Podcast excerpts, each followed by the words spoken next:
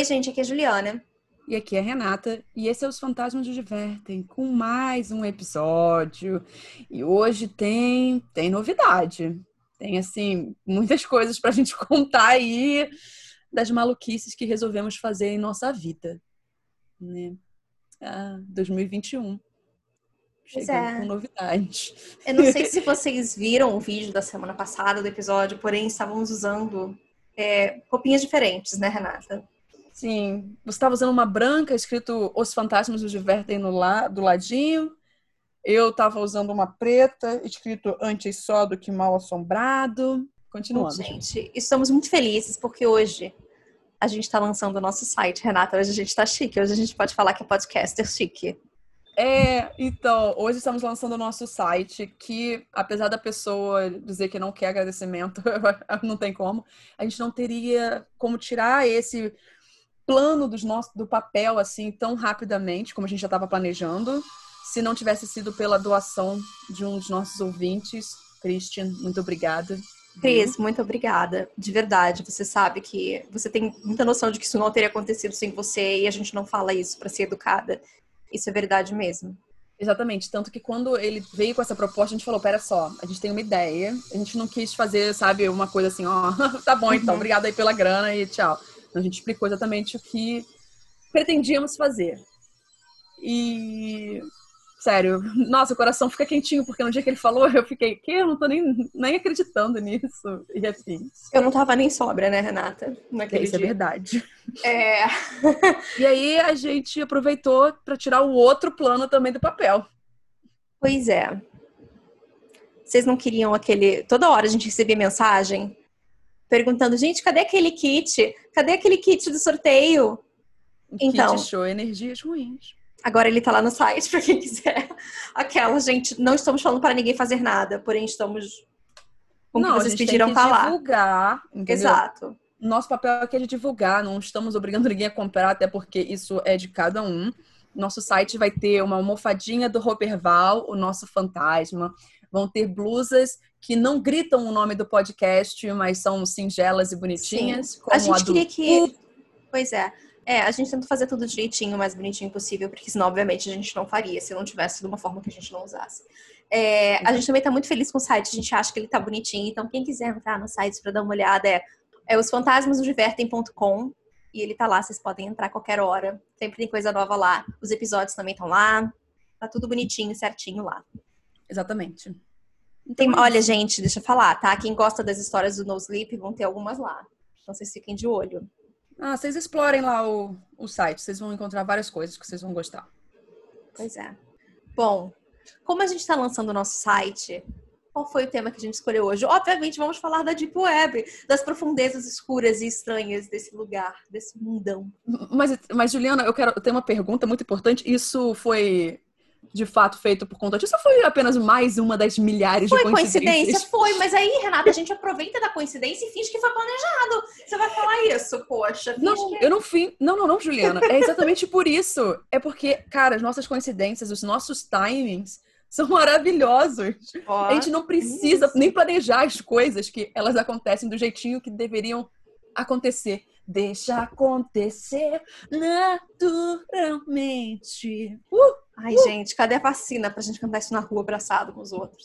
Ah, muito bom. Mentira, é. eu nunca vou sair abraçando pessoas estranhas na rua. Porém, dá vontade, não dá? Quando a gente pensa nisso. Total. Ah, e só pra quem não sabe, gente, Deep Web é assim, ó.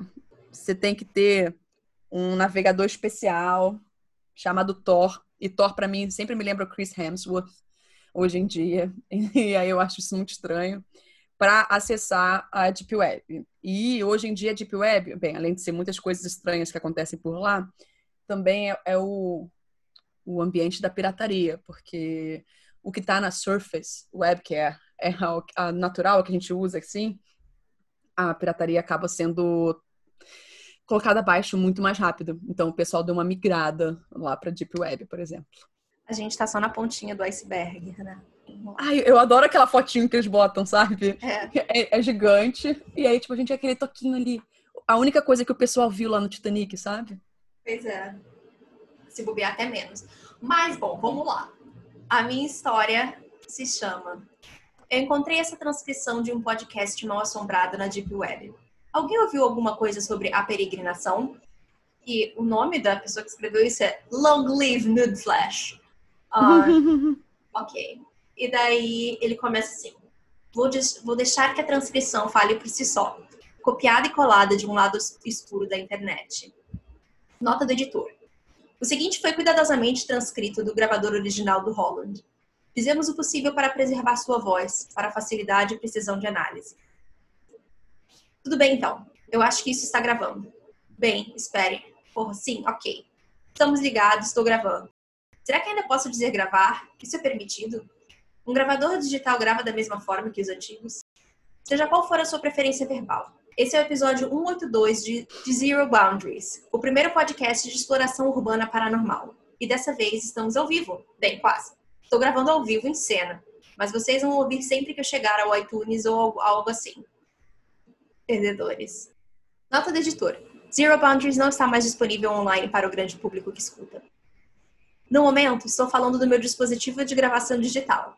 Estou estacionado em um acampamento na orla do Parque Nacional Olímpico no estado de Washington. E eu estou prestes a fazer uma caminhada de uma semana na tentativa de decifrar um mistério que continua se desenrolando. E como estou em campo, por assim dizer, Vou registrar todos os meus pensamentos. E que mistérios essa floresta exuberante, verde e linda nos aguarda? Centenas de pessoas desaparecidas, por exemplo, mas não se engane, isso é apenas onde a nossa história começa. Para passar o tempo na trilha, trouxe todas as minhas pesquisas comigo. Ao longo da próxima semana, vou expor tudo o que sei sobre a peregrinação, enquanto rufem os tambores. Não sei se deu para isso, mas eu tentei fazer na minha perna. Estou realmente caminhando. Dos meus primeiros passos na trilha até amanhã de manhã, até então, aqui é o Zero Boundaries. Estou caminhando há cerca de, digamos, três horas agora. Eu estou meio que curtindo a cena, realmente é uma daquelas coisas que você tem que ver para apreciar. O sol saiu, o ar está com o ar está com um cheiro de fresco e limpo. Não acho que eu importaria em ficar um tempo por aqui. Então, apenas uma recapitulação para todos aqueles que não sabem como isso funciona. Vou gravar esse episódio na própria floresta. Tenho algumas baterias totalmente carregadas para o meu gravador e tenho certeza que poderia gravar 100 horas seguidas se quisesse. Se você se lembra do episódio de Detroit, onde passamos a noite na fábrica mal assombrada, isso vai ser meio assim, só que muito mais ambicioso. Eu vou explorar o mistério, meio que repassar os fatos no meu tempo de inatividade e relatar tudo que eu ver ou ouvir. Vai ser divertido e, com sorte, assustador. Para completar a experiência, também trouxe uma câmera. E quando chegar em casa, postarei algumas coisas no blog Zero, Zero Boundaries. E o Renato, ele também tem um site que nem a gente. Que espero que a gente não acabe que nem ele. Ou a gente acaba que nem ele, mas não, sim, não, não no sentido da sua história, mas se a gente acabar em algum lugar assim, bem famosas, obviamente, entendeu? A internet falando da gente, sabe? A internet falando da gente. É a Deep Web, a gente nunca vai saber. Porém, Renata, que vale é isso. É, o pensamento é positivo. Tá pois aqui. é. Bom, e postaria algumas coisas no blog Zero Boundaries. Só para você, você sabe, ter a imagem completa. Sim, eu sei, eu estaria aqui a semana toda. Literalmente. Nota do editor. O blog não existe mais, infelizmente, até onde sabemos, nenhuma foto foi recuperada. De qualquer forma, vamos ver por que estou aqui. A peregrinação. O que o investigador paranormal Kipler Rocha chamou de um holocausto não reconhecido, o assassinato em série mais prolífico da história da raça humana, um rastro mortal que alguns dizem ser o Triângulo das Bermudas do Noroeste do Pacífico, descoberto em parte pela organização sem fins lucrativos Perdidos Mas Não Esquecidos, uma fundação que pretende resolver os mistérios de pessoas desaparecidas, com a ajuda de um grande e ativo grupo de usuários da comunidade.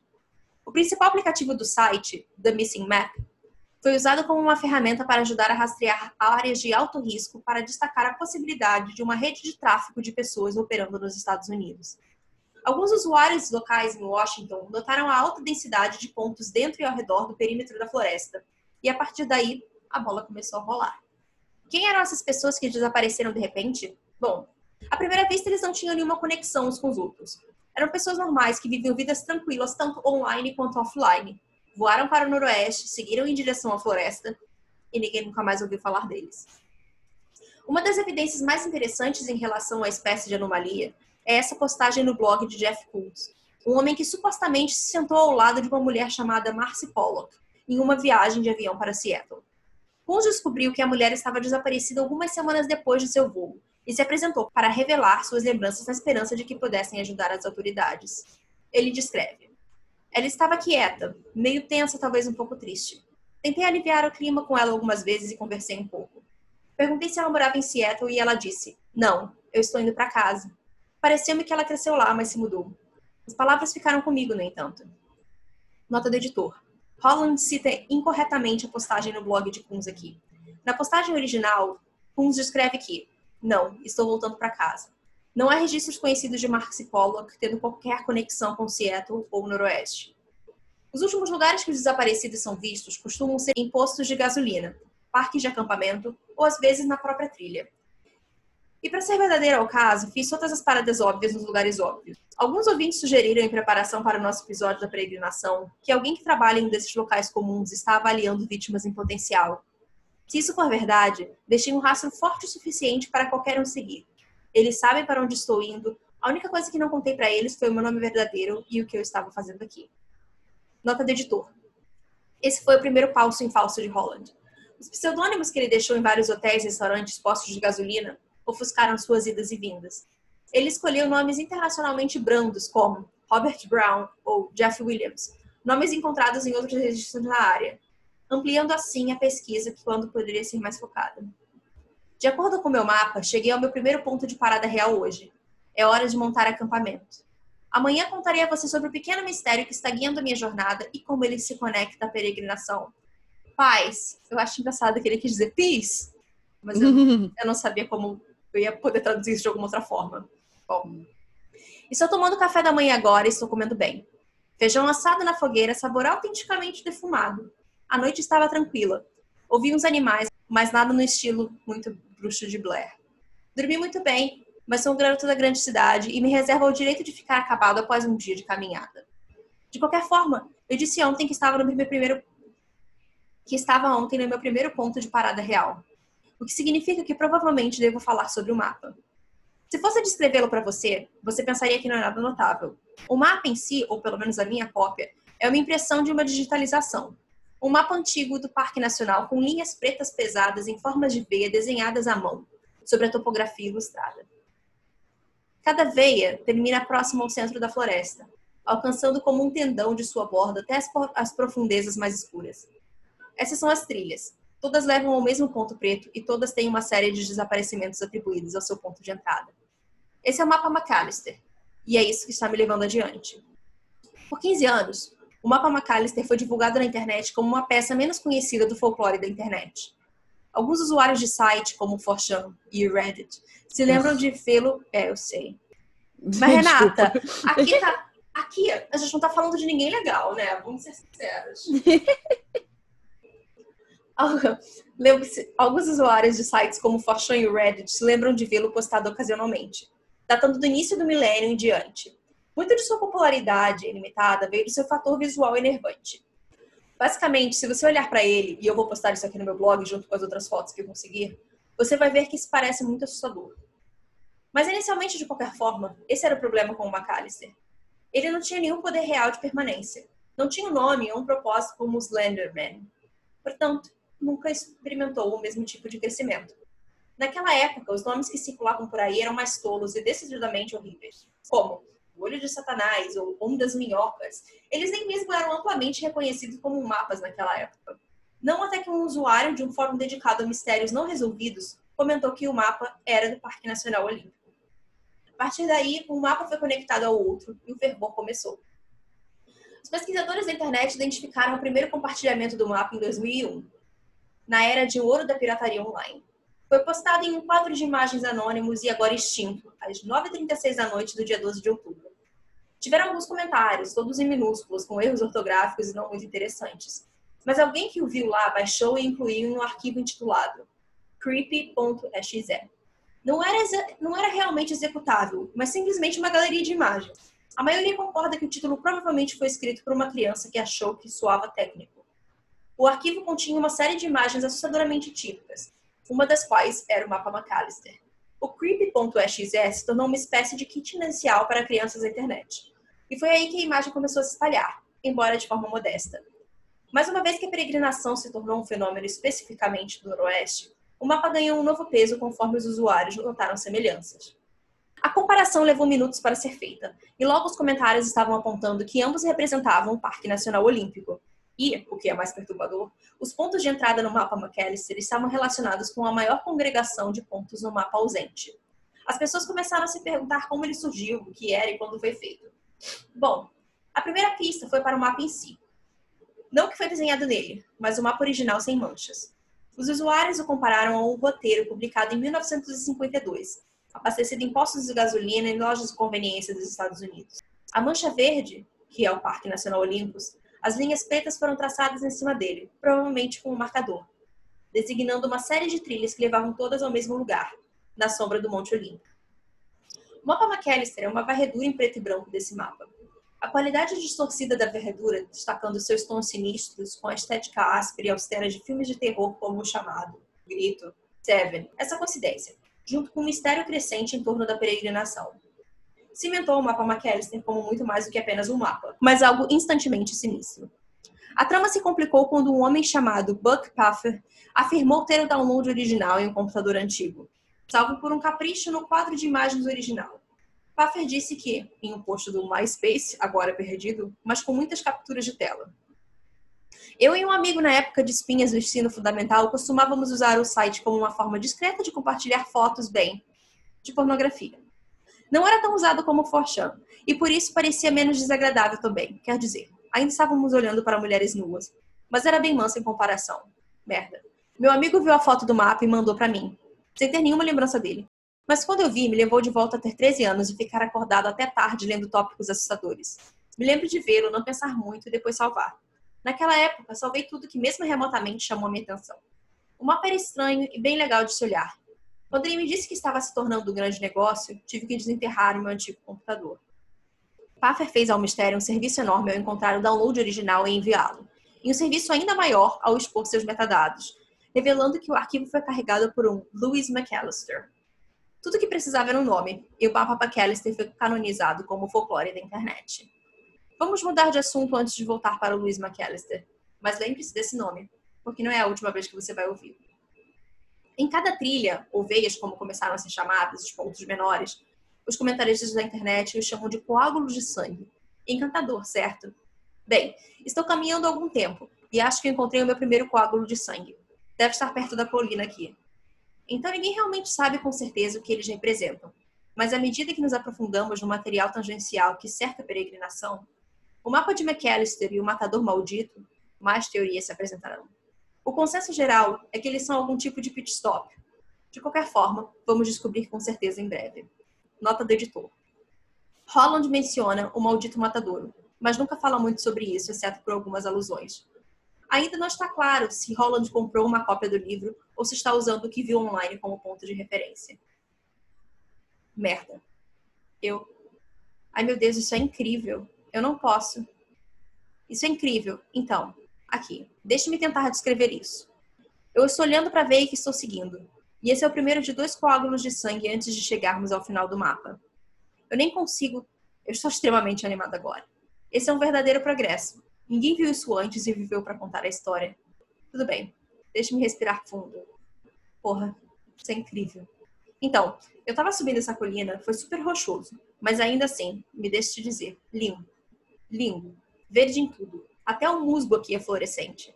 Chego ao topo e a trilha me diz para virar à esquerda, descendo do outro lado da colina que leva a um pequeno vale. No centro do vale, que é talvez, digamos, cerca de 200 pés da planície cercada por colinas, há uma estrutura, definitivamente feito pelo Homem da Pedra. Coberto de vinhas e musgo. Parece um arco, meio Stonehenge, sabe? Eu não sou especialista nessas coisas, então vou tirar muitas fotos porque quero saber quando foi construído, mas vou avaliar em algum momento nos dos últimos 100 anos. Isso é incrível e está ficando escuro. Vou acampar aqui durante a noite e reunir mais alguns dados para levar comigo. Tudo bem, é de manhã, eu ainda estou vivo, nenhum demônio sussurrando em meus ouvidos, embora eu tenha certeza de que alguém caminhou pelo meu acampamento na, semana, na noite passada. Mas estou pensando que provavelmente era apenas algum outro andarilho. Me assustou um pouco quando aconteceu, mas o que você vai fazer? Eu estou na floresta. As pessoas caminham.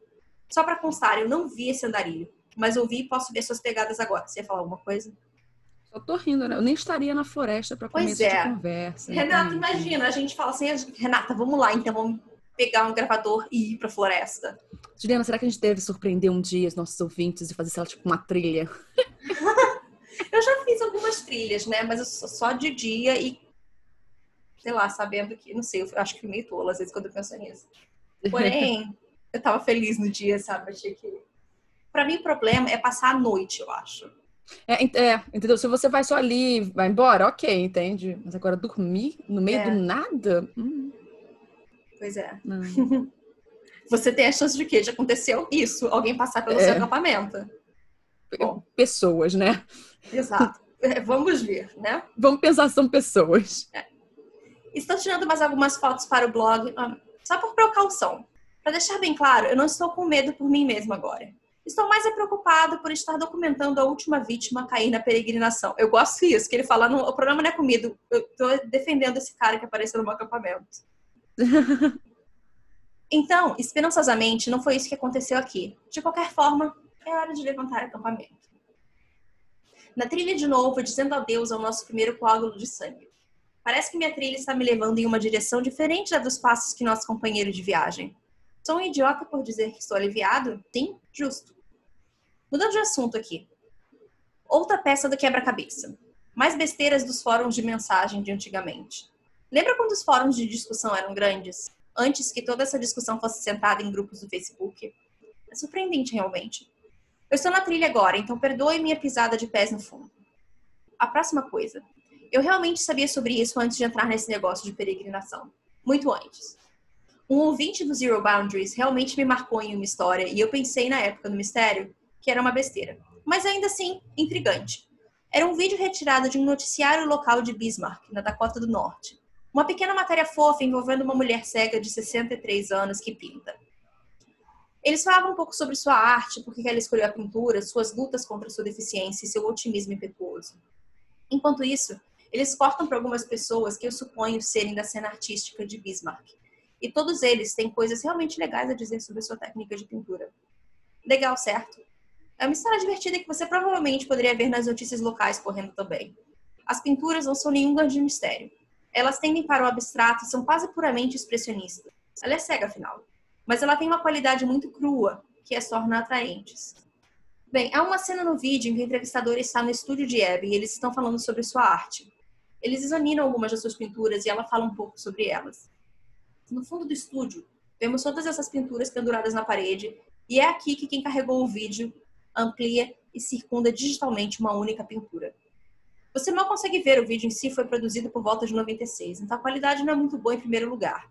Mas você pode ver muito claramente que essa pintura de fundo é a única do conjunto que não é abstrata. É uma montanha cercada por uma floresta e fica no canto da sua tela. Isso definitivamente me fez levantar uma sobrancelha na época, mas eu encolhi os ombros e fiquei em frente. Quero dizer, aqui está a resposta óbvia. Abigail Zidor nem sempre foi cega, ela pintou a cena da natureza quando ainda tinha visão, caso encerrado. O problema é que isso não está nem um pouco correto. Abigail Zidor nasceu cega devido a uma doença hereditária. Ela nunca viu nada. Nota do editor. É possível dizer que Abigail Zidor tivesse visão limitada ao longo ou no início de sua vida. Falando parece confuso ou está sensacionalizando a história de Zidor. No entanto, ainda é um feito notável para ela ter pintado essa peça. Com isso em mente, novas questões apareceram. Ela realmente pintou isso? Foi comprada? Uma mulher cega compraria a arte de outra pessoa? Ela gosta pessoalmente de arte ou apenas gosta da maneira com que isso permite que ela se expresse? Um de nossos usuários se conectou à internet e fez algumas pesquisas. Fresh Jack 13 encontrou um grande número de suas pinturas em um site do Big Cartel administrado por sua família sobrevivente. Abby morreu em 2004 e queria que suas pinturas fossem vendidas por um preço baixo, para as pessoas apreciarem. Bem, o que você sabe, a pintura da montanha não estava lá, e por um bom motivo. Ela foi vendida há quatro anos. Você tem que dar crédito ao Fresh Jack 13, porque ele vai muito mais fundo do que qualquer pesquisador médio. Ele encontrou a pintura online, uma digitação de alta resolução e o título. Mas onde ele encontrou? Em um fórum da web chamado O Matadouro. A pintura? O vermelho. Nota do editor. O usuário do matadouro The Jack afirmou ser Fresh Jack 13 e enviou as, as capturas da tela de e-mails enviados entre ele e Holland como prova.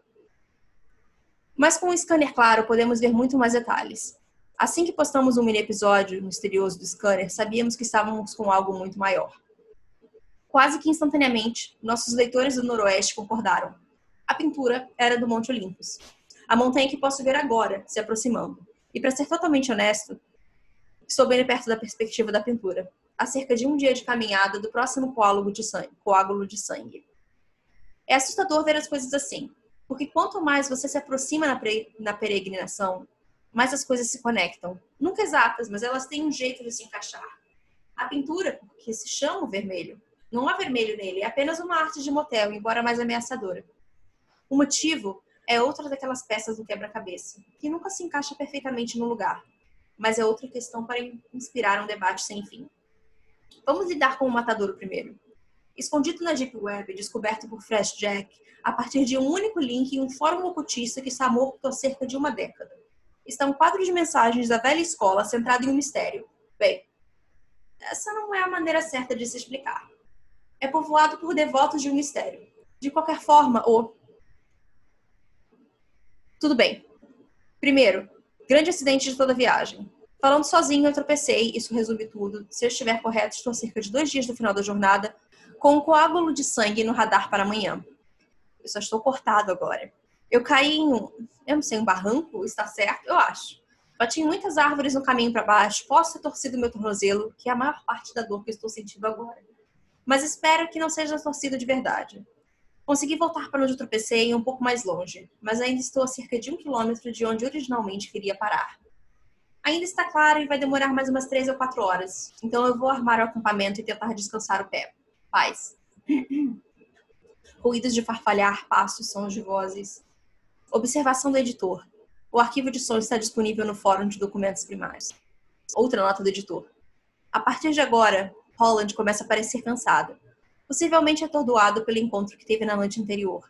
Isso também pode ser uma combinação de fatores, incluindo a exposição dos elementos e as possíveis lesões. De O Maldito Matador, o livro. Eles andam e cambaleiam pela floresta como um rebanho de ovelhas. Eles caminham um dia e a noite toda. Eu cheiro a bourbon e cérebro. Eu não sei mais o que pensar. Eu tive medo de sair da tenda essa manhã, sabe? Eu não queria sair da porra da minha barraca. Eu estou tirando as fotos das pegadas, todo esse tipo de coisa, sei que preciso, mas é difícil porque agora não tenho certeza. Eu simplesmente vou continuar fazendo o que estou fazendo. Mas não se engane, eles estavam aqui. Eu posso ver as pegadas, cerca de 10 delas, e elas estavam ao redor da tenda e falavam comigo. Mas eu não sei o que eles estavam dizendo. Seria covarde apenas me convencer de que era um sonho seguir em frente? Estou me culpando por ligar o meu gravador. Yay! Zero, Brown, Zero Boundaries Podcast. O primeiro paranormal, Holland para e não diz nada por 43 segundos. Eu só falei isso porque eu não quero ficar por 43 segundos sem falar. Ah, tá bom. Imagina, Imagina, pessoal, ué, caiu o áudio aqui. Menina, tá com um problema, hein? Pois é, eu achei que era melhor só deixar isso claro, né? A, é. gente, a gente sabe que 10 segundos já é muita coisa, imagina 43. 43. Isso é muito mais difícil do que eu pensei que seria. Muito mais difícil. Vou comer algo e depois volto para o próximo coágulo de sangue. Deus me ajude. Eu sou um homem estúpido. Eu gosto que ele só descobriu isso agora. É... Vamos lá. Ainda estou bem abalado. É difícil descrever como estou me sentindo porque, bem, eu nunca tive que sentir nada assim antes. Eu estou isolada, tipo, realmente isolada. Se eu quisesse voltar à civilização, provavelmente teria que caminhar umas boas 50 milhas. Quer dizer, tudo se encaixa, certo? Isso é o que faz um bom mistério. Não é no final que você vê as peças se encaixando? Bem, Agora eu estou me perguntando, você sabe, e se ele não for um bom mistério? E se for um mistério ruim? Eu estou ficando cansado. Só, caminho, só estou caminhando há uma hora e já estou cansado. Vou tentar avançar. Onde nós estávamos? Ah, sim. O Matador é um fórum na Deep Web. Um termo assustador para a internet que não faz parte dos bancos de dados dos, de dados dos buscadores. Imagine todos os sites que você visita em um mapa. Espere, claro, um mapa. Não um mapa, mas um mapa como um mapa rodoviário.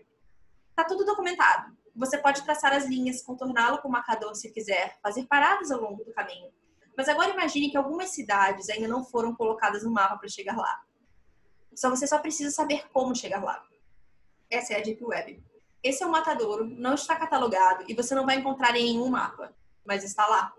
E é aí que começamos a ir a fundo, talvez muito mais fundo se você me perguntar. O Matadouro é um fórum dedicado a tudo relacionado à peregrinação. Se o tivéssemos encontrado há muito tempo, teríamos economizado muito trabalho braçal. Mas a verdade é que isso já deve ser conhecido. É como a galinha e o ovo. Você encontra uma maneira de saber como algo. Como você encontra uma maneira de saber de algo que você já deveria saber? Deus, eu sinto que eu vou vomitar. Você conhece todas aquelas mulheres que escrevem para assassinos em série? Aquelas que se apaixonam por eles? O Matador é muito parecido com isso. O header é formado pelos rostos dos desaparecidos. Você pensaria, talvez seja como uma lembrança, eles estão tentando ajudar as famílias ou algo assim. Mas olha para o nome: o Matadouro. Você sabe o que é um matadouro? É um matadouro. Nota do editor. É possível que Holland esteja congestionado aqui conforme o tom de sua voz muda. Alguns usuários afirmam estar fungando aqui também depois de o heather. Esse é o matadouro, a floresta, um moedor de carne gigante. Eles têm tópicos sobre como milhares de páginas. Ai, como milhares. Eles têm tópicos com milhares de páginas eloquentes de especulações de usuários. Estamos falando sobre o vermelho, certo? Bom, eles sabem tudo sobre isso. Eles, eles desconstruíram a técnica. Tem uma linha do tempo aproximada de quando foi pintado e sabem quem a comprou. Lembra-se de McAllister, o garoto que fez o upload no mapa? Aquele que deu o nome a ele? Bem, adivinhe quem comprou o vermelho? Vai em frente, adivinha? Outro McAllister, dessa vez o segundo. O seu pai. Eles simplesmente continuam indo mais fundo. Você pode se perguntar por quê. Você pode perguntar por quê quantas vezes, mas nunca acontece. Todos se perguntam o que estão fazendo agora, quem são. Você não precisa do matador para descobrir isso. Aos 15 anos, Luiz foi considerado culpado pelo assassinato de uma menina de 12 anos. Antes disso, ele era conhecido como um garoto quieto de uma boa família. Isso mesmo, pergunte a quem os conhece. Os McAllister são uma boa família. Mas, novamente, a maioria dessas pessoas não está no matadouro, certo? Luiz estava quieto. Sua mãe e seu pai sempre por perto. Eles eram decentemente de classe média alta. Mas às vezes, Luiz agia mal na escola. Algumas pessoas pensavam que ele tinha déficit de atenção não diagnosticado. Às vezes, ele agia como um bobo para chamar a atenção. Então, uma noite, ele atraiu uma garota mais nova para fora de sua casa e a matou na área florestal em um parque próximo. Os detalhes são vagos, é claro, mas alguém do departamento de polícia descobriu que ele arrancou seus olhos, cortou um de seus dedos e o enterrou nas proximidades. Nota do editor. Outro paralelo de O Maldito Matador. Louis McAllister, terceiro, está condenado à prisão perpétua.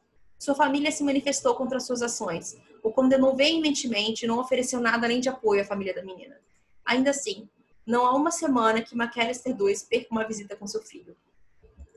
Eu estou olhando para o mapa agora e estou chegando perto, muito perto terrivelmente perto. Quase estou perdendo a perspectiva do vermelho. É como se eu estivesse vendo a pintura agora. É irreal. O solo é areia movediça, eu acho. Eu estou sem palavras. Eu estou olhando para cima, agora no Monte Olympus. Me sinto mal, cansado, fora do meu ambiente. Nesse mesmo segundo, eu estou vendo vermelho de uma forma que nenhuma digitaliza digitalização de alta definição pode representar. Mas o solo é como um pântano. Eu estou no coágulo de sangue, a mesma perspectiva que Hebe Isidoro pintou. Jesus, exatamente a mesma. Eu nem sei como dizer. Não há estrutura, nada feito pelo homem, apenas esse pântano e a vista. Eu não sei dizer se estou desapontado ou apavorado. Eu não sei mais o que posso dizer sobre nada disso. Só consigo pensar no fato de que estou começando a me acalmar com a ideia de que talvez eu não consiga sair daqui. Isso é dramático. Dramático demais para escrever? Talvez. Talvez eu possa estar presa aqui. Eu posso ser o Holland exala lentamente teatralmente até. Alguns usuários acreditam que Holland já preparou essa linha antes de entrar na floresta e agora está usando, independentemente de sua situação horrível. Posso ser o mais recente peregrino.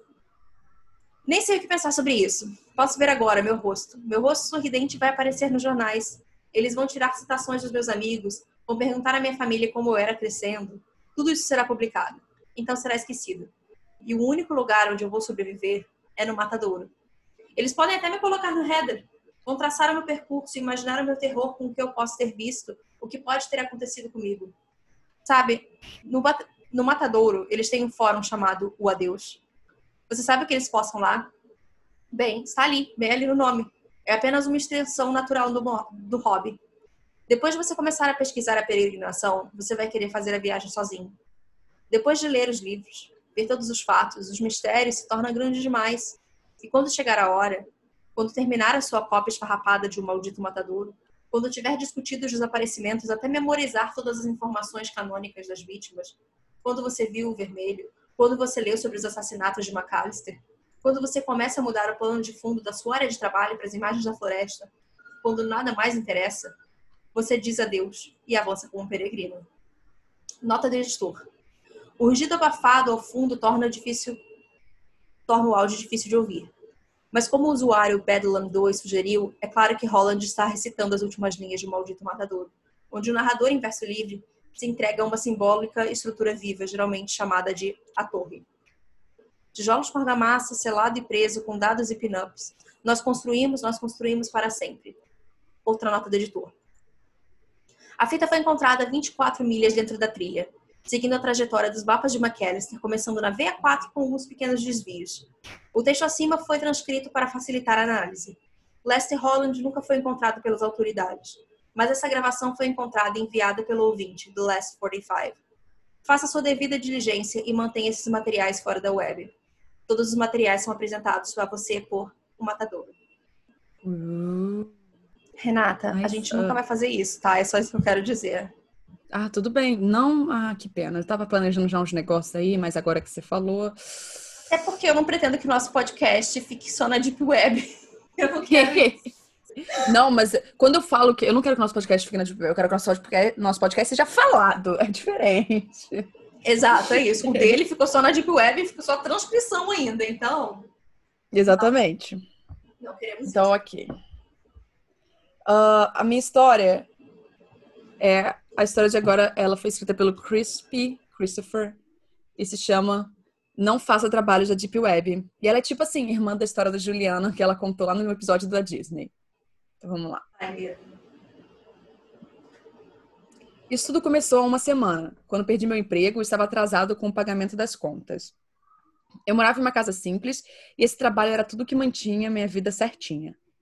Depois de uma noite bebendo e assistindo TV, comecei a procurar um novo emprego. A maioria deles parecia chata. Apenas trabalhos de escritório de 9 às 5. Mas um chamou minha atenção.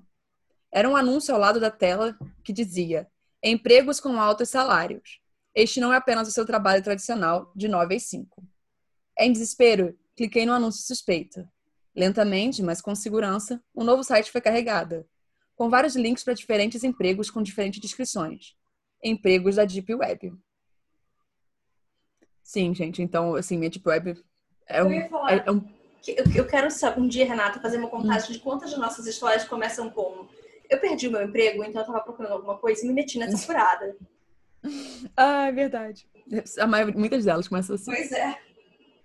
Cuidar de casas. 100 dólares por turno. Fique em uma sala de câmeras, observe todos os quartos, mantenha a casa segura. Regras no link. Parece fácil, eu pensei comigo mesmo. Céus, como que eu me arrependo disso? Colheita. 150 dólares por área. Colhe uma plantação de milho, ferramentas são fornecidas. Regras no link. Lendo todos os empregos, cuidar de casas parecia o mais fácil. Então cliquei no link, ansioso pelos 100 dólares. Na tela apareceu uma página de inscrição, pedindo meu e-mail. Eu ditei rapidamente e recebi a mensagem. Esperamos vê-lo em breve.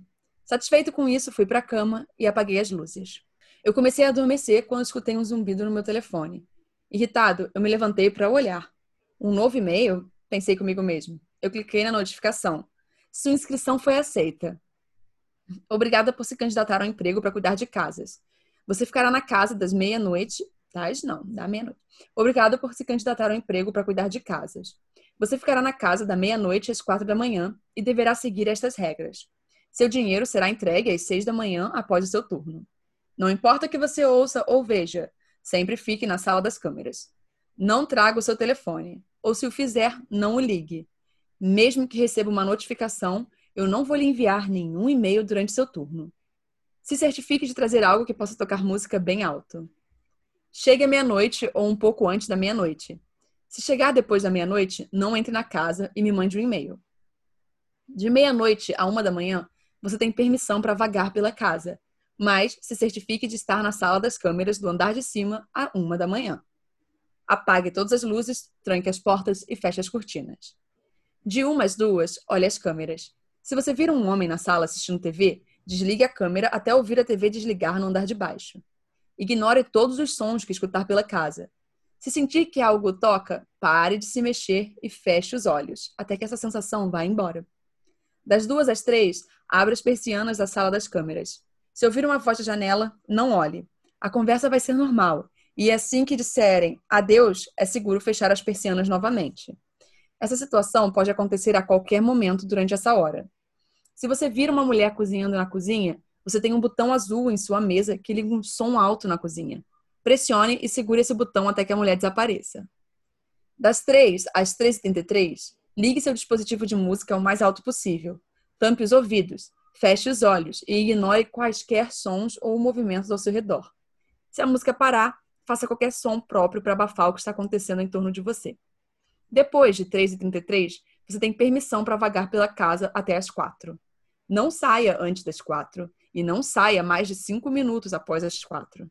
Se alguma regra não for completada corretamente, hum, se alguma regra não for completada corretamente, se esconda embaixo da mesa e não se mova até as 4.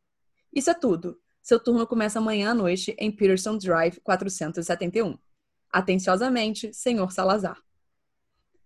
Devo ter lido. Desculpa, desculpa. Oi?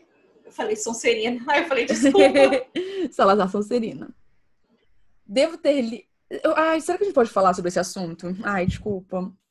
É, sempre me incomoda muito. Ai, tantas coisas, claro, né? Mas ah, é que não, a vida incomoda, né? É, mas me incomoda muito que você decidiu colocar o nome de do cara que você decidiu antagonizar, no caso, a casa inteira, né, Sonserina, inteira, no nome de um ditador. Mas, é, Renata, mas sutileza nunca foi algo pelo qual ela foi conhecida, não é mesmo? Não, não, deixa eu explicar. Eu en- deixa, não, mas é que agora eu vou explicar. Eu en- isso é, novamente, novamente, uma ferramenta muito boa, né, das obras literárias, de filmes e afins, essas pequenas referências que você associa logo. Ok. Meu problema é a antagonização criada pela maldita em relação à Sonserina. E, e é- não, era só isso mesmo. E aí Renata. quando já começa. Du- Dualidade falta bastante ali, é só, só isso que eu tenho a dizer. São tantas coisas que faltam ali, Pois mas é. tudo bem. É, mas isso. Mas, Renata, mas dizer que o banheiro só foi inventado em tal época é importantíssimo. É Eu nunca surre- vou superar isso, Renata. nunca Juliana, é surreal, porque já existia banheiro naquela época. Sim, mas Renata, mas não em Hogwarts, entendeu? Eles só são bruxos, têm poderes a mais, porém eles não queriam fazer isso. Eles tinham um túnel para um basilisco, francamente. Onde que não Prioridades, ia? Renata, prioridades. O túnel é pro basilisco, não é para pro banheiro. É isso. Ai, as merdas que eu sou obrigada a ler na internet. Hum.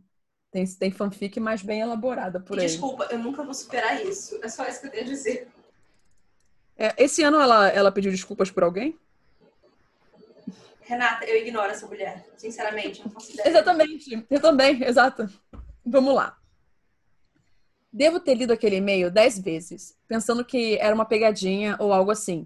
De jeito nenhum eu realmente teria que seguir essas regras malucas. Eu pensei comigo mesmo, extasiado com o quão específicas as regras eram. Coloquei meu telefone de volta na tomada para carregar e fui dormir. Assim, fui dormir ainda confuso com aquele e-mail. Tudo que pude fazer no dia seguinte foi pensar no que dizia. Homem na sala, mulher na cozinha, conversa com uma pessoa na janela, tudo parecia muito louco para ser verdade. Mas não pude me impedir de estar 15 minutos antes da meia-noite com um iPod velho no bolso, de pé, em Peterson Drive 471. Eu entrei na casa. Tinha uma pegada meio antiga, mas ainda habitável. A casa estava empoeirada, mas a cozinha e a sala de estar estavam impecáveis. Subi as escadas e no final de um longo corredor estava a sala das câmeras. Era pequena, com nada além de uma cadeira, um monitor de câmeras e algumas janelas. Sentei na cadeira. Cara, espero que valha a pena. Não valia. Olhando para o relógio do computador, são meia-noite três. Tenho uma hora para dar uma olhada na casa. Primeiro volto para a sala, fecho as persianas, tranco as portas e apago as luzes. Repito isso para todos os cômodos e, à meia-noite e 56, já estava de volta à sala das câmeras. Assim que deu uma hora, senti um pavor repentino, me dizendo para levantar e sair naquele momento. Posso Liguei um segundo, câmeras. desculpa. Oi. Se você já não tivesse saído antes, é na hora que você sente isso que você vai embora. Liguei todas as câmeras e parecia que uma pena estava pousada sobre minha nuca. Eu congelei. Fique calmo, Cris. Mantenha calma. Fechei meus olhos enquanto me lembrava das regras. Pareceram horas, aquela pena fazendo cócegas na minha nuca, mas eu fiquei imóvel. Sem me mover. Eu gosto imóvel, sem me mover. e eu escrevi imóvel. Estético, né, Renata? Estética. É. Vou voltar. Mas eu fiquei imóvel e mantendo meus olhos fechados. A pena foi embora. Aliviado, eu abri os olhos e ouvi atrás de mim passos lentos e bem coordenados. Eu me virei. Os passos foram embora e uma risada vagarosa veio do alto-falante da câmera. O homem estava assistindo TV. A TV estava ligada com algum programa de culinária e o homem estava rindo enquanto assistia ao programa. Desliguei a câmera e esperei ter feito isso rápido bastante. O som da TV ecoou escada acima, me gelando até os ossos. Que diabos é esse lugar? Eu pensei comigo mesmo, me sentindo bem enjoada. E como é apenas 1h20? Os próximos 20 minutos foram assustadores, como podiam ser. Sons desconhecidos ecoaram pela casa, o homem rindo da TV, eu assistindo todas as câmeras, até que o silêncio chegou com força. A TV havia sido desligada e o pavor recaiu sobre mim novamente. O barulho da TV tinha sido algo constante nos últimos 20 minutos, mas agora estava desligada, o silêncio parecia ameaçador. Eu lentamente liguei a câmera e vi que a sala estava vazia. Suspirei de alívio. Pelo que pareceu uma eternidade, meus olhos passearam pelas câmeras, nervosos, até que o relógio fez um bip silencioso e deu duas da manhã. Eu me levantei da cadeira e abri as cortinas que revelaram o gramado escuro como breu do lado de fora. Sentei de volta enquanto o barulho de panelas e frigideiras ecoavam em meus ouvidos. Eu olhei para o botão azul ao lado do monitor, depois para a senhora, agora cozinhando ovos pretos na cozinha, e, quando estava prestes a apertar o botão, Oi, Cris, uma voz de mulher veio da janela. Eu grudei meus olhos no monitor, me forçando a não olhar. Oi, como foi seu dia? Minha voz estava trêmula. Era óbvio que eu estava com medo. Eu estava apenas dando uma volta pela vizinhança. Vi que você estava aqui e só queria dizer oi. A janela pela qual ela estava falando comigo era alta o suficiente para precisar de uma grande escada para chegar a ela. Como foi o seu dia? Meu dia foi... foi. foi bom. Obrigado. A mulher na cozinha começou a ficar mais barulhenta. Ok. Bem, eu tenho que ir. Foi um prazer conhecê-lo. Foi bom conhecer você também. Tchau. Eu queria me levantar. Queria apenas fechar as cortinas e nunca mais ouvir a voz dela. Mas algo me disse que eu não deveria me levantar. Uau, você é um desses inteligentes. Eu pensei que isso iria te enganar. Hum, talvez a próxima vez. Adeus. Esperei alguns segundos. A última coisa que quero ver é o rosto daquela senhora falando comigo. Então, esperei até ter certeza de que ela não estava mais lá. Então, fechei as cortinas. Depois que essa tarefa acabou, percebi que a senhora da cozinha havia sumido, embora eu nunca tivesse apertado o botão. Oh não, oh não, não. Eu pensei. Eu havia quebrado uma das regras e eram apenas duas e trinta. Agora estou sentado embaixo da mesa digitando no meu iPod e há uma senhora com um avental esfarrapado andando em círculos pela sala. Estou com medo de fazer qualquer barulho. Então, por favor, se você ver um anúncio de trabalhos da Deep Web, não clique nele. Atualização.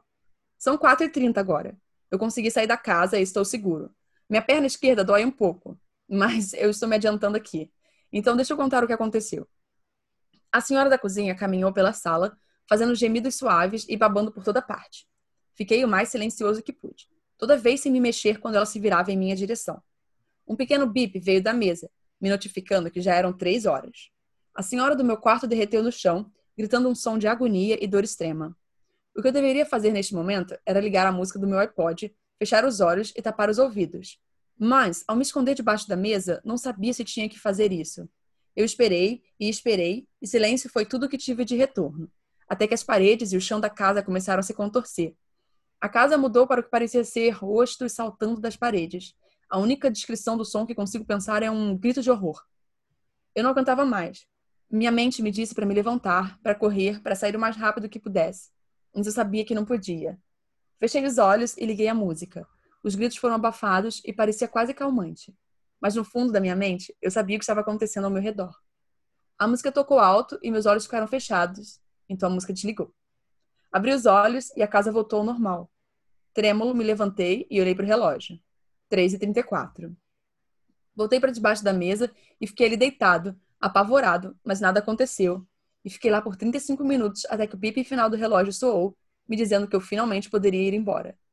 Me levantei, desci o corredor, desci as escadas até a porta da frente e, por fim, o ar doce e fresco da noite atingiu meu rosto. E naquele momento senti um alívio quase eufórico. Eu fui para casa e peguei meu telefone. Mas, quando fui enviar o um e-mail ao senhor Salazar, seu e-mail havia sumido, o site tinha sumido e não havia nenhum vestígio dele. Tentei adormecer, mas não conseguia tirar os rostos da cabeça. A aparência que eles tinham não podia ser explicada. Não sei se vou receber meu dinheiro, mas neste momento não me importa. Só quero nunca mais voltar para aquela casa. Atualização. São seis horas agora. Um pacote de alguma forma apareceu na minha porta e dentro estava 80 dólares e uma carta. A carta é assim: Você não pode escapar. Olá, Cris, de novo. Olá, Cris, de novo, não. Peraí, eu vou fazer Olá, porque. Cris. Você não pode escapar. Olá de novo, Cris. Vejo que você apareceu para o seu turno esta madrugada e agradeço. Mas, durante seu turno, você quebrou uma das regras. Tirei 20 dólares do seu pagamento por conta disso. Tenho certeza de que você está ciente, mas sei que você não quer voltar. A maioria das pessoas não quer. E eu estou aqui para dizer que você não pode escapar. Ao entrar naquela casa, você praticamente deu sua alma. Não importa o que faça, você sempre estará naquela casa à meia-noite. Isso é tudo. Atenciosamente, Senhor Salazar. Gente. Parte 2. Ah, tem, ah, tem parte 2. Ah, tá. Calma. Não, é que eu tem... ia falar, é que eu ia falar, gente, vocês têm que parar de aceitar esses empregos estranhos na internet. É só isso. parte 2. Meu sono na noite passada foi horrível. Eu não conseguia parar de pensar no que aconteceu no meu primeiro turno. Fiquei na cama o dia todo, apavorado com a chegada da meia-noite. Mas, eventualmente, ela acabaria chegando. 11h57. Implorei que nada acontecesse comigo. 11h58. Coloquei meu iPod no lixo. 11h59. Eu deitei na cama e fechei meus olhos. Sinto uma pressão em meus pés e minha cama macia desaparece debaixo de mim. Abro os olhos e me encontro dentro daquela casa amaldiçoada novamente, com meu iPod e um papel impresso com as regras em minhas mãos. O quê? Como isso é possível? Eu penso comigo mesmo. Corri para a porta, batendo meus punhos contra ela, querendo qualquer saída, mas sem sucesso. Não consegui sair. Eu subi as escadas, derrotado, e sentei na cadeira da sala de câmeras. Fiquei ali sentado, chorando por uma hora, até que uma da manhã chegou, e com isso veio o homem rindo da TV. Desliguei a câmera e continuei a soluçar, sem me importar com os sons ao meu redor. Mas então senti uma mão envolver meu pescoço. Eu congelei, fechei os olhos e tentei me controlar. O aperto ficou cada vez mais forte até que eu mal conseguia respirar. Então, finalmente, o que quer que fosse me deixou sozinho. Eu ofeguei por ar e agarrei o papel impresso com as regras, dado a mim no início do meu turno. Olhei para as folhas. Hum. Olhei para a folha de regras impressa e na parte inferior havia uma mensagem escrita à mão pelo próprio Sr. Salazar. Boa sorte. Eu olhei de volta para as câmeras e me recompus. Ok, Cris, você pode fazer isso. Você já esteve aqui uma vez, se recomponha. Escutei, não ouvia mais a TV. Liguei a câmera e o relógio fez um pequeno bip. Já eram duas horas. Me levantei para abrir as cortinas, mas hesitei. Eu realmente queria falar com ela de novo? Mesmo assim, afastei esse pensamento da cabeça e abri as cortinas para encontrar um rosto que só pessoas loucas chamariam de mulher. Parecia que ela não tinha comido nenhuma vez na vida. Sua pele parecia estar comprimida em seus ossos e ela não tinha carne em seu corpo. Seu sorriso era literalmente de orelha a orelha. A pele ficava para baixo pelo menos uns 60 centímetros, e as órbitas dos olhos tinham buracos, pretos e cheios de sangue com pupilas minúsculas e amarelas de contas. Olá novamente, Cris. Fechei as persianas o mais rápido que pude e fui me esconder embaixo da mesa. Mas a mesa é só um bloco, sem espaço para me esconder. Não sei o que fazer. Ouço passos vagarosos subindo as escadas. Ó oh, céus, a maçaneta está girando. A porta está trancada. Ai, graças a Deus me lembrei de trancar ela. Ela está gritando atrás da porta. Ela está batendo com as mãos. É só questão de tempo até que ela rompe a porta abaixo. O que eu faço? É... Pois é, né? Acabou. Mas não acabou. Vamos lá. Vamos para a segunda história. Eu me inscrevi para um trabalho da Deep Web, mas não Caramba! acho que foi o primeiro. Renata, eu vou brigar com essas pessoas. Ai, Juliana. Se bem que calma, não, senão a gente não teria história. Você vai entender. Olá, meu nome é Jeremy. Recentemente fui demitido pelo meu chefe horrível, encontrei um site chamado Trabalhos da Deep Web e me inscrevi para cuidar de casas. Recentemente eu também li sobre os turnos de Cris e acho que nos candidatamos ao mesmo emprego. Senhor Salazar me enviou um e-mail no mesmo molde. Vou colar o e-mail dele aqui. Sua inscrição foi aceita. Obrigada por se candidatar ao emprego para cuidar de casas. Você ficará na casa das meia-noite às quatro da manhã e deverá seguir estas regras. Seu dinheiro será entregue às seis da manhã após o seu turno. Não importa o que você ouça ou veja, sempre fique no quarto. Não traga o seu telefone, ou se o fizer, não o ligue, mesmo que receba uma notificação Eu não vou lhe enviar nenhum e-mail durante o seu turno. Chegue à meia-noite ou um pouco antes da meia-noite. Se chegar depois da meia-noite, não entre na casa e me mande um e-mail. De meia-noite a uma da manhã, você tem permissão para vagar pela casa, mas certifique-se de estar no quarto do andar de cima a uma da manhã. Apague todas as luzes, tranque as portas e feche as cortinas. Isso pode acontecer a qualquer hora durante a noite. Se você ouvir música alta na sala das câmeras, vista o macacão de segurança que fornecemos. Entre na sala das câmeras, caminhe até a mesa de segurança, não interaja com segurança e desligue a música do iPod na mesa. Se certifique de fazer isso rapidamente.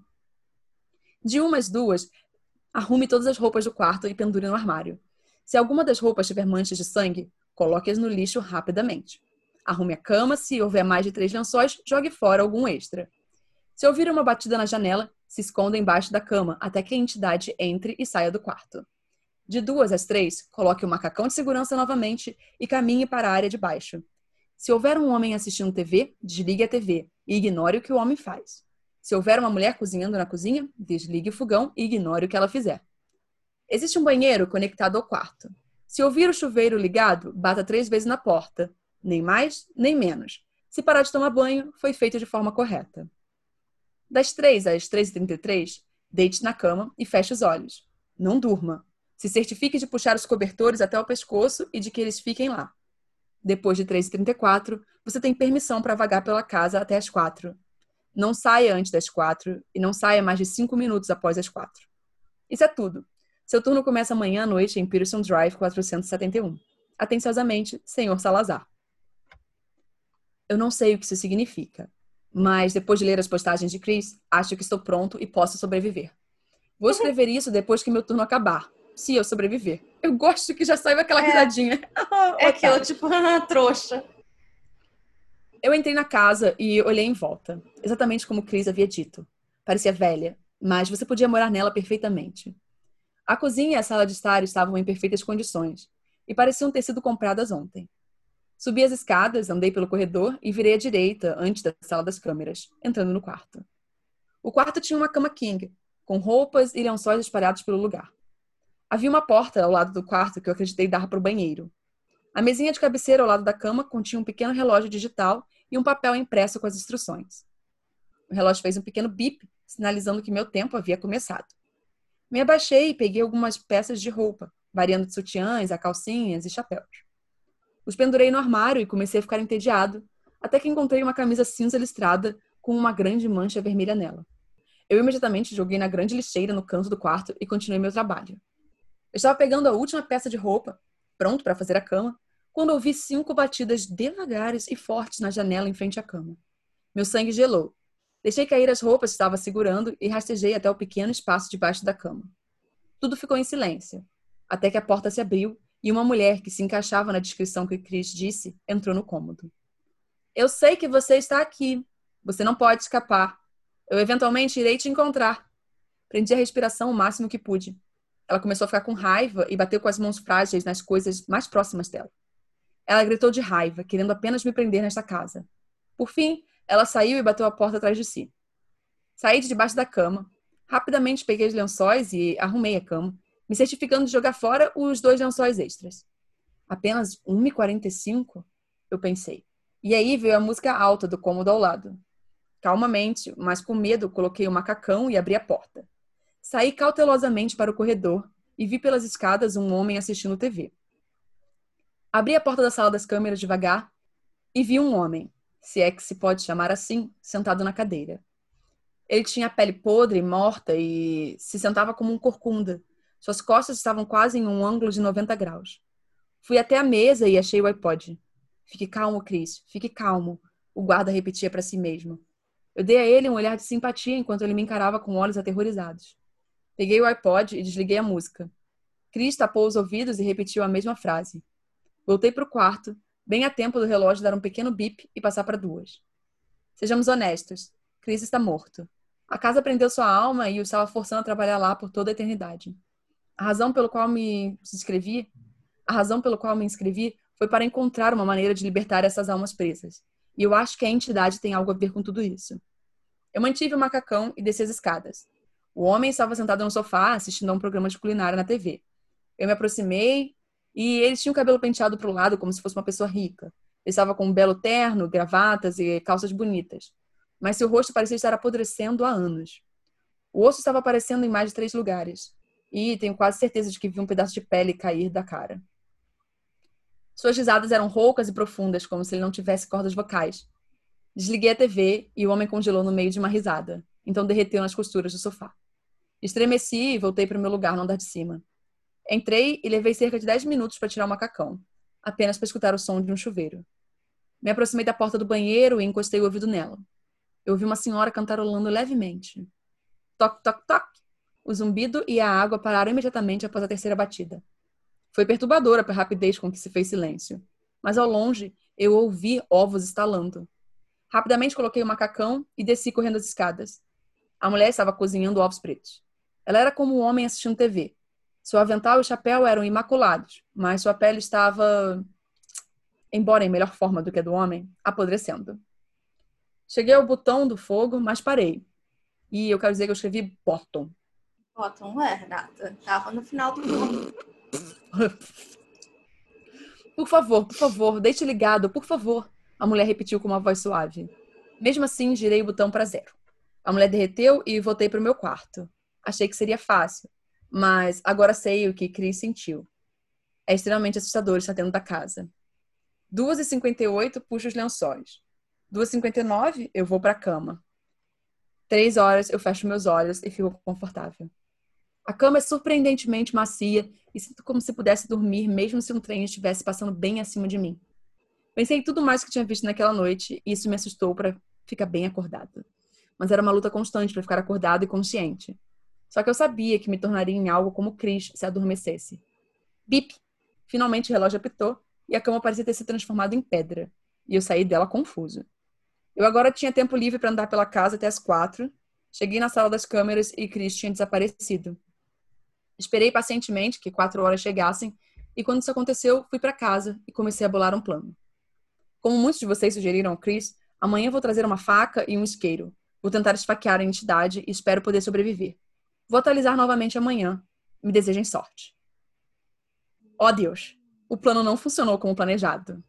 Estou ferido, mas sobrevivi. Me deixe contar o que aconteceu. Só porque muitos de vocês estavam perguntando, eu voltei durante o dia, mas a casa não estava lá. Como muitos de vocês sugeriram, levei comigo uma armadilha para ursos e um facão.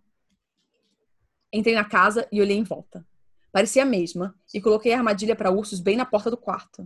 Novamente, como vocês sugeriram, tentei desconectar a TV antes que o homem aparecesse, mas quando fui puxá-la, foi como se o cabo fosse parte da parede. Estava completamente preso e não consegui desconectá-lo. A noite começou e foi tão normal quanto podia. Mas, enquanto eu estava no meio da arrumação das roupas, percebi que a cama não tinha nenhum esconderijo embaixo dela. Tive que bolar um novo plano na hora. Meu plano era, enquanto eu estava dormindo das 3 às 3h33 e a entidade estivesse acima de mim, eu pegaria minha faca e a esfaquearia. Mas agora parecia que eu não iria sobreviver até lá. Toque, toque, toque, toque, toque. A entidade sinaliza que está chegando e eu entro em pânico. Onde eu iria me esconder? Pego a faca e me fio em um pequeno espaço atrás da porta. Eu teria que esfaqueá-la quando ela entrasse ou fosse atingida pela armadilha. Passo. A entidade se aproxima. Passo. Eu seguro firme a faca. Passo. Uma gota de suor desce pelo meu rosto. Clunk! Eu ouço o som da armadilha de urso fechando e um grito demoníaco agudo depois dela. Abro a porta e com todas as minhas forças vou na direção da entidade à minha frente. A faca desliza para dentro dos olhos da entidade e uma gosma preta começa a jorrar da ferida. A entidade grita, revelando pelo menos 100 grupos de minúsculos dentinhos afiados. Ela prende minha mão em sua boca e eu grito de dor. Eu e a entidade caímos um em cima do outro e rolamos por um tempo. Fui arranhado algumas vezes e a esfaqueei algumas outras, mas finalmente a imobilizei e apunhalei até que soube, sem sombra de dúvidas, que ela estava morta. Pelo menos esse daqui confere com certeza que tá, né? não vai embora. Me levantei, meu braço sangrando muito, e usei uma peça de roupa para enfaixar minha ferida. Eu não me importava mais com as regras. Apenas matei a coisa que comandava este lugar. Sentei na cama e descansei por alguns momentos. Durante o resto da noite, nada aconteceu. E só para ter certeza, fiquei até as quatro e parti. Quando cheguei à minha casa, havia uma carta presa na minha porta, escrita pelo senhor Salazar. Vou reescrever o que ele disse aqui. Uau! Devo dizer que estou impressionado. Você conseguiu matar meu melhor funcionário. Parece que já entendeu meu plano. Os trabalhadores têm turnos normais no primeiro dia, depois no segundo dia o lugar de segurança deles é retirado. Mas você? Você fez funcionar. Volte para casa amanhã como se fosse um turno normal e podemos discutir uma recompensa. Isso é tudo, atenciosamente, senhor Salazar. Não sei o que ele vai fazer ou me dar, mas acho que não tem opção a não ser ir. Me desejem sorte. Pronto. Ai, gente, esse povo, Renata, olha, não, não sei nem o que dizer mais sobre eles. É, eu já falo assim, essa história ela tem uma continuação pequenininha, sabe? Mas é aquele lance, é, até aqui tá bom. Aí depois já começa. Ficou. Hum, ficou é, demais. Não, não, não. Você nem conseguiu passar por. Vou traduzir você para contar o resto, porque não valia a pena. É sempre bom, gente, vocês criarem a fanfic de vocês, as próprias fanfics aí sobre a história. Sim, pois é. Às vezes vão ser melhor que o final. Exatamente, porque eu cheguei no final, eu, uh, deixa eu ver. Uh, sabe? Ah, não. Tá bom, assim. então. Okay. Ah, tá bom. Obrigada. Foi muito anticlimático, fiquei arrasada. Parabéns pela sua tentativa, meu senhor. Exato. Ai, Ai, então, gente. gente, eu sempre sugiro assim, né? Não entrar na Deep Web, ai, não aceitar coisas da Deep Web. Achei que você ia falar, não aceitar convites de estranhos, não aceitar bala de estranhos. Ah, não aceitar também. nada de estranhos, na verdade. Tem isso também. Aí vocês, né, espero que vocês lembrem que não aceitar coisas dos outros, assim, é muito bom. Bom, gente, então é isso. Novamente, nosso site é osfantasmasnosdivertem.com. Se vocês uhum. quiserem mandar e-mails para histórias, é só mandar para fantasmasnosdivertem.gmail.com. Mais algum recado, mais alguma coisa? Uh, estamos no YouTube, Os Fantasmas nos Divertem, nos encontrem lá. Não se esqueçam de se inscrever, dar like, compartilhar essas coisas todas. Agora vai rolar uhum. mais vídeo até dos episódios mesmo, que nem semana passada. Exatamente. Uh. Estamos fazendo aí um conteúdo diferenciado. então, é isso. Ai, até gente. o próximo episódio, então. Tá bom, tchau, então. tchau. Tchau, Bu!